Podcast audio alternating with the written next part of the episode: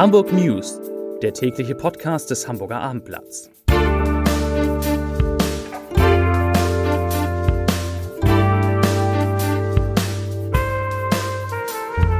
Herzlich willkommen. Mein Name ist Bernd Röttger und ich freue mich, Sie heute wieder einmal in unserem täglichen Hamburg News Podcast am Mikrofon begrüßen zu dürfen. Heute geht es um Probleme in Hamburger Arztpraxen, Probleme im Hamburger Hafen und Schlangen am neuen Wall. Aber zunächst einmal wie immer die Top 3 der meistgelesenen Geschichten auf abendblatt.de. Platz Nummer 3. 49 Euro Ticket. Diese Änderungen für das Deutschland-Ticket gelten seit Dienstag. Platz Nummer 2. Discounter Pepco. Drei Eröffnungen in zwei Wochen. Discounter kommt nach Hamburg. Und Platz Nummer 1. Hamburger Arzt. So viel Alkohol verträgt die Leber. Kommen wir zu den Nachrichten des Tages. Probleme in Arztpraxen. Hamburger Ärztinnen und Ärzte, Ärzten fehlen die Fachkräfte. Genügend äh, medizinische Fachangestellte zu finden, werde immer schwieriger, heißt es von der Kassenärztlichen Vereinigung Hamburg. Sie sind aber erforderlich, um ärztliche und psychotherapeutische Praxen betreiben zu können. Der Personalmangel hat sich in den vergangenen Jahren zu einem großen Problem in den Praxen entwickelt. Immer mehr medizinische Fachangestellte wandern in andere Bereiche des Gesundheitswesens wie Kliniken, Krankenkassen und Behörden ab, wo höhere Gehälter bezahlt werden oder wechseln ganz den Beruf, sagt John Afful, Vorsitzender der Kassenärztlichen Vereinigung in Hamburg.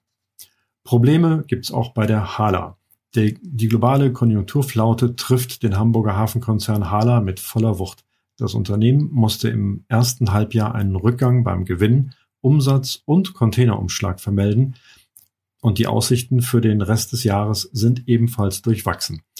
Die Umsatzerlöse gingen in den ersten sechs Monaten 2023 um 6,7 Prozent auf 727 Millionen Euro zurück. Der Gewinn vor Steuern und vor Zinsen und Steuern sackte um 50,3 Prozent auf 50,4 Millionen Euro ab.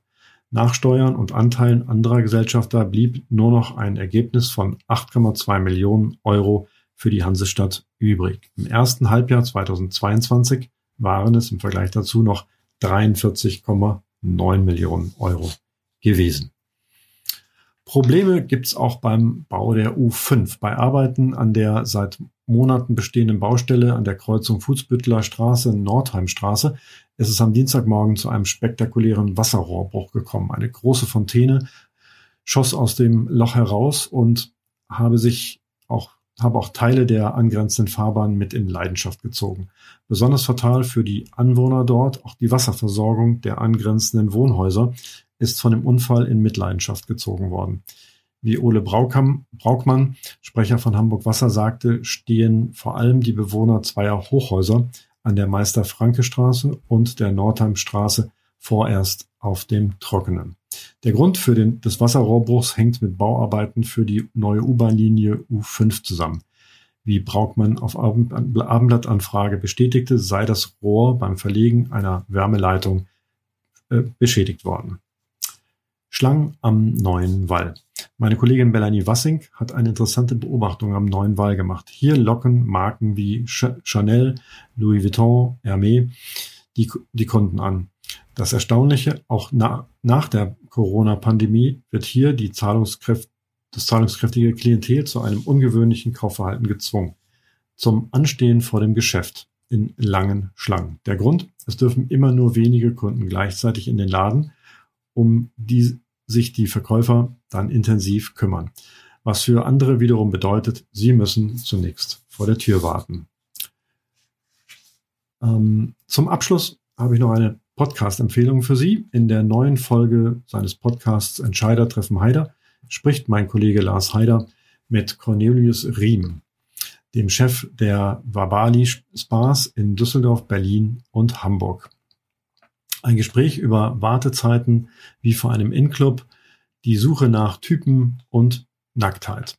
Das Wabali Spa in Glinde wurde vor einem Jahr eröffnet. Die 36.000 Quadratmeter große und 60 Millionen Euro teure Wellnessanlage erinnert vom Stil her an ein indonesisches Dorf. Den Podcast finden Sie wie immer unter abendblatt.de slash podcast sowie ganz bequem in der eigenen Podcast-App des Hamburger Abendblatts. Hören Sie rein, es lohnt sich.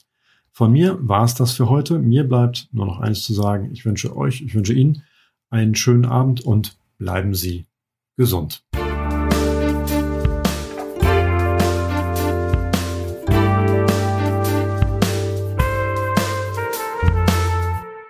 Weitere Podcasts vom Hamburger Abendblatt finden Sie auf abendblatt.de slash podcast.